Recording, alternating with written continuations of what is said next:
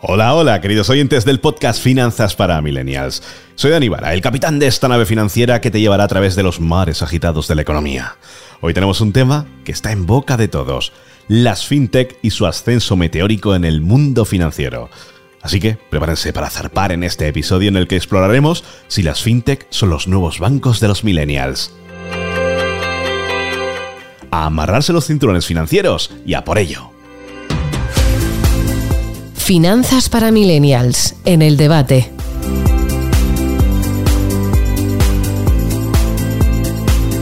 Ya lo hablamos en un programa anterior en Finanzas para Millennials. ¿Qué son las fintech? Bueno, pues estas palabras mágicas son una fusión de finanzas y tecnología y se refieren a esas empresas innovadoras que están revolucionando la forma en la que manejamos nuestro dinero y realizamos transacciones desde aplicaciones para pagar tus cafés hasta inversiones automatizadas. Las fintech están en todas partes, pero ¿serán los nuevos bancos de los millennials? Y antes de sumergirnos en las profundidades de las fintech, no olvidemos que los bancos tradicionales han sido como, mira, ese tío que siempre te cuenta historias aburridas en las reuniones familiares. Sí, han sido fuentes confiables de préstamos, cuentas de ahorro y cheques desde hace siglos. Pero vamos a ser honestos, a veces pueden ser tan emocionantes como ver crecer el césped. Y aquí es donde las fintech entran en juego. Como el amigo genial que siempre tiene una historia increíble que contarte. Estas startups financieras están transformando la experiencia bancaria con aplicaciones fáciles de usar, transacciones sin fricciones y una dosis de tecnología bastante inteligente en el general de los casos. Desde neobancos hasta plataformas de inversión y criptomonedas.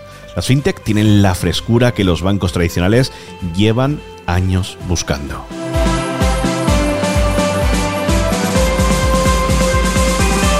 Pero, como en todas las cosas buenas de la vida, hay un lado oscuro. ¿Recuerdan ese refrán de no poner todos los huevos en la misma cesta? Bueno, pues algunas personas se preocupan de que confiar completamente en las fintech podría llevar a una vulnerabilidad financiera. Piénsalo, si todo tu dinero está en una sola aplicación y esa aplicación tiene un fallo tecnológico, podrías quedar atrapado en un mar de problemas.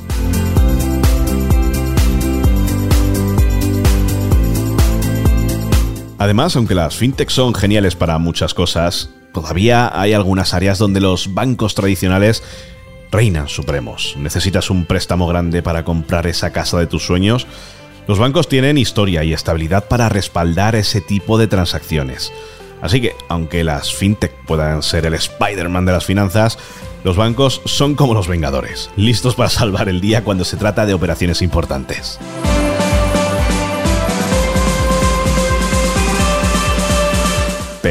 Bueno, no estamos aquí solo para lanzar sombras sobre las fintech, de ninguna manera. Es que estas aplicaciones tienen superpoderes que realmente pueden mejorar nuestro día a día financiero, desde presupuestos automatizados hasta ahorro redondeado. Las fintech hacen que mantener el control de las finanzas sea tan sencillo como elegir qué película ver el viernes por la noche. Imagínate esto, estás disfrutando de tu café por la mañana y mientras te bebes este, tu aplicación FinTech está invirtiendo el cambio en una cartera diversificada. Es como hacer ejercicio mientras ves Netflix. Pero, eso sí, para tus ahorros. Y qué mejor que meternos dentro de este mundo, de hecho, con, oye, pues una persona que está ahí, que ha creado una de estas fintech. Hoy hablamos con Paul Martín, fundador y CEO de RAN, que es una fintech, la cual, bueno, nos va a explicar el a qué se dedica y por qué está cambiando el panorama de las finanzas. Muy buenas, ¿qué tal, Paul? Buenos días a todos, muchas gracias por tenerme hoy aquí. Encantado. Bueno, lo primero es, eh, te quiero preguntar, cuéntanos un poquito eh, de qué va RAN eh, para que podamos entender en qué punto están las fintech y cómo están cambiando el panorama económico respecto a los bancos tradicionales. Genial. Pues básicamente RAN es una fintech con el objetivo de mejorar o dar más acceso a mejores ahorros a largo plazo a todos nuestros usuarios. Básicamente nos, focalizamos en crear cuentas de básicamente para que la gente obtenga un rendimiento a final del año. Uh buscamos diferentes maneras en las que traer ese rendimiento desde un rendimiento lineal, como la mayoría de, cuentas que vemos uh, que ofrecen un rendimiento lineal, o otras cuentas más gamificadas con el objetivo de que el usuario pueda tener un retorno más a largo plazo, poniendo componentes de gamificación y sorteo entre medias para que sean más incentivadores para personas uh, con menos capital que buscan algo lineal y a largo plazo. Y una pregunta, ¿cuál es la mayor ventaja que ves en el uso de las fintech, por ejemplo, como la tuya, en comparación con los bancos tradicionales? Oye, cuando se trata de satisfacer las necesidades financieras de, por ejemplo, la generación millennial, que es a la que vamos dirigida. Sobre todo es, la facilidad del acceso a, abrir una, cuenta con nosotros, y a, básicamente a poder gestionar o tener tus ahorros y moverlos dentro y fuera como tú los necesites de una manera muchísimo más fácil que con la mayoría de bancos y normalmente a unos costes más bajos.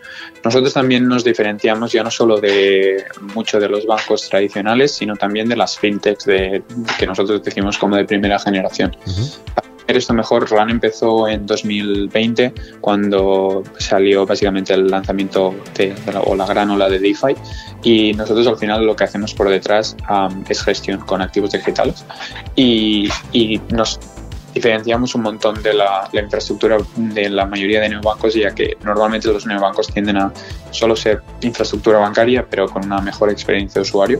Nosotros creemos que para hacer que los productos sean mejores ya no solo tiene que cambiar el frontal y hacer una, una buena aplicación, sino también todo lo que es la, la, foundation o todo lo que es um, el backend por detrás. La parte trasera. Y hemos hablado sobre cómo las fintech están transformando la experiencia financiera. Sin embargo, tú, desde dentro, eh, Paul, ¿qué aspectos crees que los bancos tradicionales todavía manejan mejor en términos de servicios y productos financieros? Si crees que hay alguno.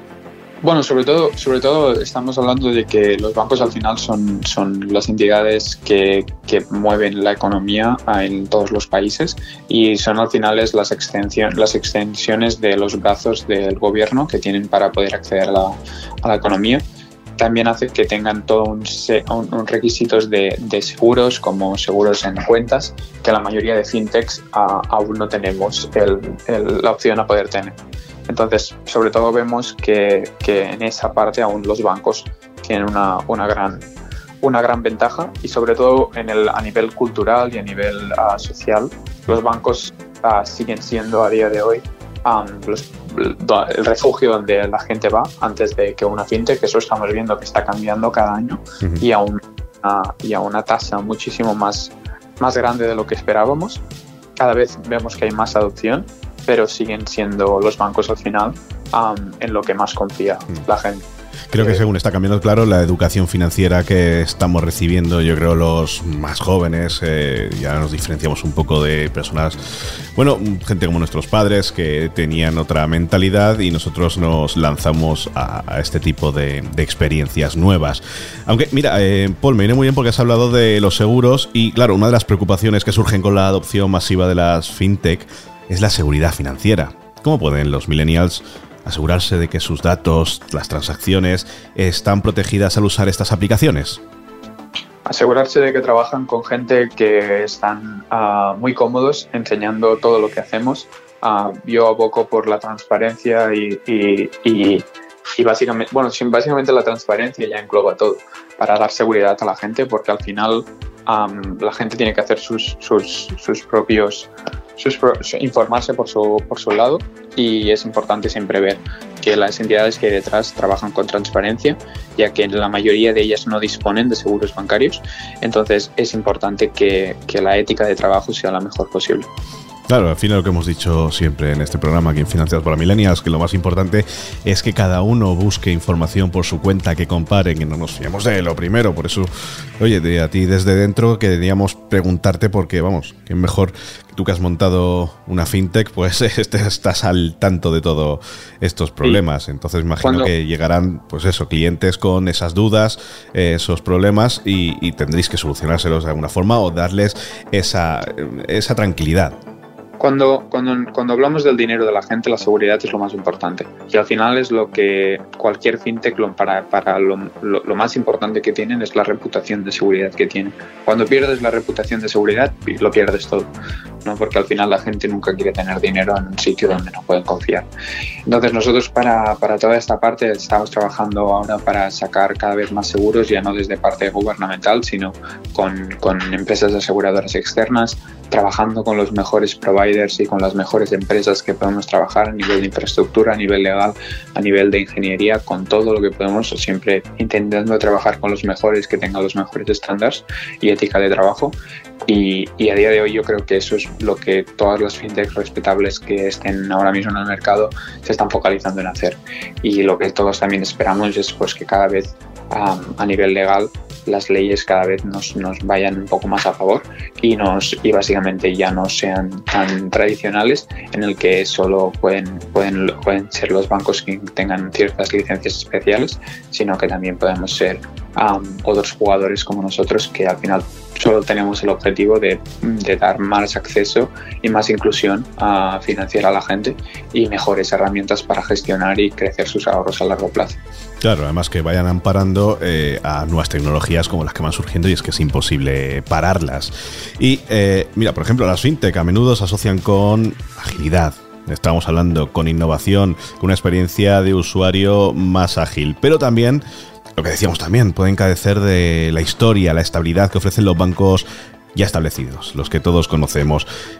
Te quiero preguntar, Paul, ¿cómo pueden los millennials encontrar un equilibrio entre aprovechar las ventajas de las fintech y confiar en las instituciones financieras, por ejemplo, los bancos tradicionales? ¿Tú crees que se puede llegar a un punto medio? Eh, ¿Esto tiende a solo uno de los lados? Bueno, es, o sea, yo, yo veo diferentes verticales en esta, en esta parte. Es decir, yo creo que a día de hoy, aún sí, por, por lo que hemos dicho, sobre todo por la parte de cómo funcionan aún las economías en los, en los países, que los bancos siguen siendo quien mueven las economías, los usuarios y la, o sea, los usuarios, la gente necesita tener una cuenta bancaria. Va a llegar un momento en tu vida que probablemente vas a querer comprarte una casa, comprarte un piso y vas a necesitar una, una, una, un, básicamente sacarte un préstamo y ese préstamo no te lo va a ofrecer por, la mayoría de, de, fintechs, porque no es en lo que la mayoría de fintechs se focalizan.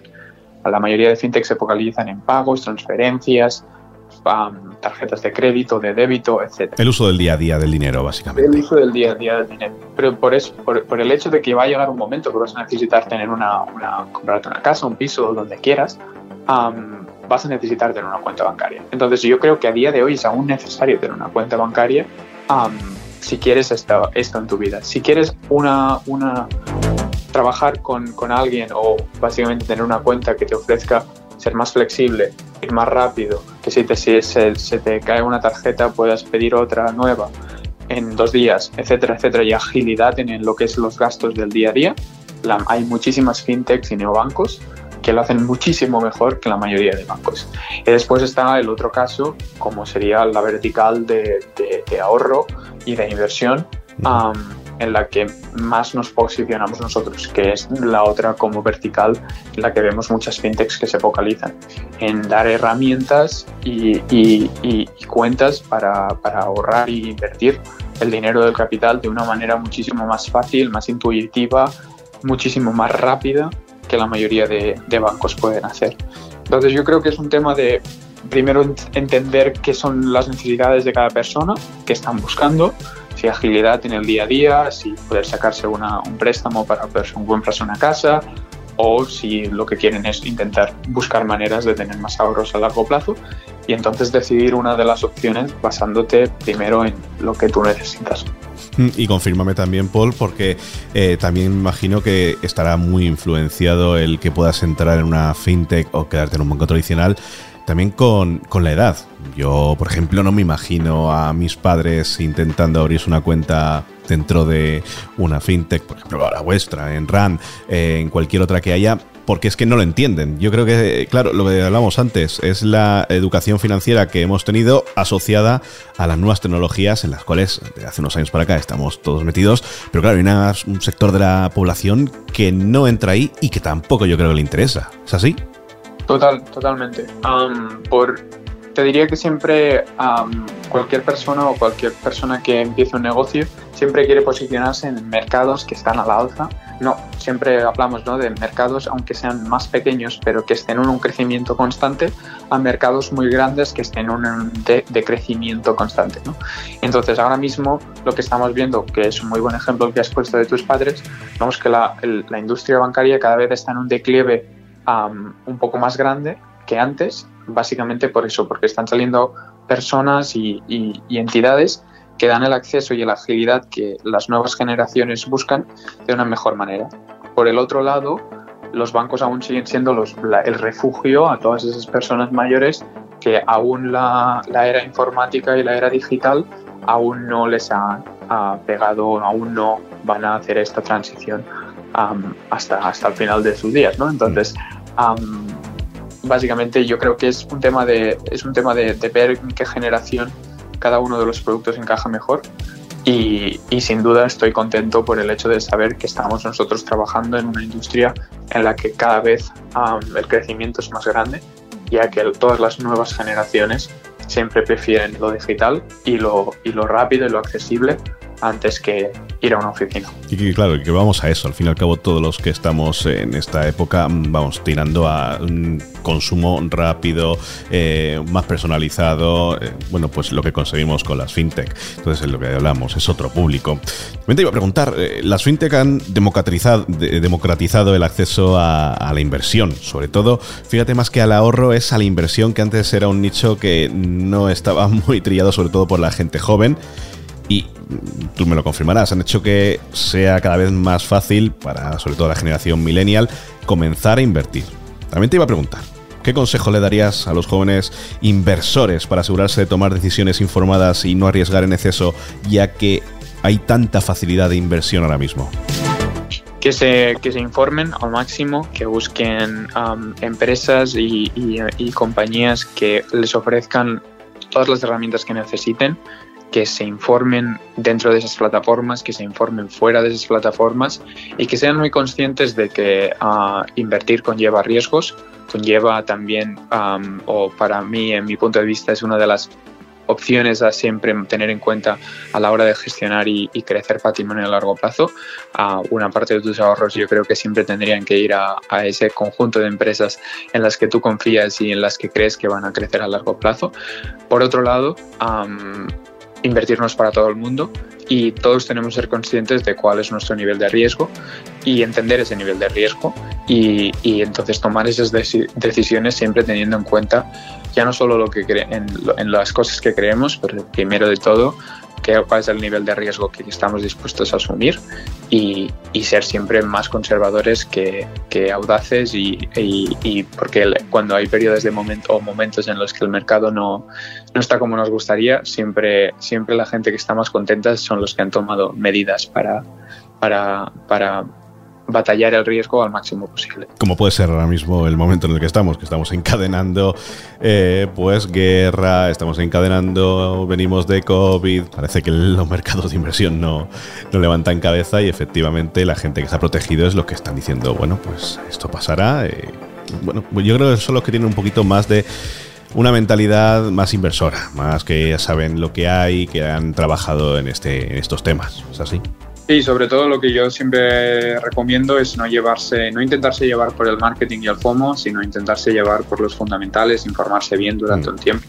Y, y muchas veces la, la gran, las, las mayorías, la, las mejores estrategias no es comprar un día y pensar que el mañana vas a ser millonario, sino ir poniendo un poco de tu dinero um, cada mes y así básicamente haciendo que el riesgo sea menos porque estás al final haciendo una compra uh, recurrente de ese activo e intentar minimizar el riesgo con esta estrategia y con millones de otras que están disponibles para la gente a día de hoy en todas estas plataformas y en millones de creadores de contenido que se dedican a divulgar cómo mantener el riesgo a, una, a, unos niveles acorde con, tu perfil. Y por último, vamos a hablar en vez de generalidades de un caso más práctico, como por ejemplo el que tenemos aquí, el tuyo. Cuéntanos ¿Cuál es la diferencia, por ejemplo, entre abrirse una cuenta con RAN, eh, qué ventajas ofrece, antes, por ejemplo, que con un banco tradicional. Vámonos a casos específicos. Digo, mm, qué mejor ejemplo que el tuyo que estás aquí para que nos lo puedas contar. Genial. Pues mira, para contarte un poco también esto, nosotros te cuento por el por qué empezamos esto. muy, muy, poca gente a día de hoy tiene acceso a, cuentas de alto rendimiento o a cuenta o a una cuenta que les dé un retorno a final de año. Eso tiende a ser normalmente porque la mayoría de cuentas ah, con un retorno interesante están en Estados Unidos, por lo que la gente tiene que básicamente coger el riesgo de asumir el riesgo del dólar frente al euro si básicamente son europeos. Después, la mayoría de estas cuentas tienen, tienen, tienen unos mínimos y unos bloqueos que una gran parte que hace que una gran parte de la gente no pueda acceder ya que no pueden bloquear cierta cantidad de sus ahorros durante meses o años y la última, que la mayoría de las cuentas que vemos ahora mismo de fácil acceso, vienen los retornos vienen dados de bonos del Estado, ah, básicamente porque por, un cambio en las tasas de interés. Entonces nosotros lo que vimos es que creemos que hay una mejor manera, sobre todo cuando lanzara el, lanzamiento de, de DeFi y de las finanzas descentralizadas, de que hay, un, hay una opción a poder conectar a la gente con los mercados para proveer liquidez de una manera y de una manera más directa y al final nuestro trabajo solo es hacer esto, es básicamente conectar a la gente con los mercados para que puedan proveer liquidez, como han hecho grandes empresas ah, en los mercados financieros durante mucho tiempo, como market makers, y poder obtener un retorno básicamente por, por ofrecer liquidez o comercializar esa liquidez en los mercados. Entonces, cuando la gente se une a RAN, lo que puede hacer es básicamente tener una, o abrir una cuenta ERN o abrir una cuenta Price. Cuando abren una cuenta ERN, lo que tienes a día de hoy es un 5% anualizado, que lo cobran diariamente y que pueden retirar en el momento que lo deseen. y en la cuenta Price es funciona por detrás de la misma manera. Y básicamente es la diferencia que hacemos, es como he dicho al principio, dar los beneficios de una manera más, más gamificada, en la que básicamente todos los participantes de la cuenta Price lo que hacen es cada viernes todos los intereses generales se sortean entre diferentes ganadores que se cogen de una manera aleatoria. ¿vale? Entonces damos la opción de que un usuario pueda tener cada viernes la opción a ganar un premio en vez de tener un rendimiento lineal. O sea que ha quedado bastante, bastante claro. Es nuevas formas de banca, nuevas formas de inversión y qué mejor que tener a oye, uno de los creadores de este tipo de, de neobancos.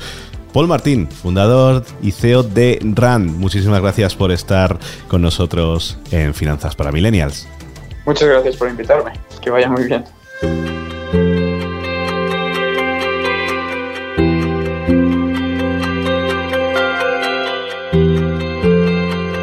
En resumen, millennials, las fintech están aquí para quedarse y están sacudiendo el mundo financiero de maneras cada vez más emocionantes. Son como tu entrenador personal financiero, disponible las 24 horas 7 días de la semana, listo para ayudarte a alcanzar tus metas monetarias, pero al igual que con cualquier cosa en la vida, es importante mantener un equilibrio y no subestimar el valor de la tradición financiera que los bancos tradicionales ofrecen. Y hasta aquí llegamos hoy en Finanzas para Millennials. Espero que hayan disfrutado de este viaje por el mundo de las fintech y los bancos. Recuerda, la próxima vez que estés explorando aplicaciones financieras brillantes, relucientes, mantén tus objetivos en mente y asegúrate de que están alineados con tu visión financiera a largo plazo. Nos vemos en el próximo episodio, donde exploraremos más consejos emocionantes para navegar en las aguas de las finanzas. Hasta entonces, mantén tus finanzas en forma y sigue siendo ese millennial financiero fabuloso. Un abrazo, soy Anibara. Adiós.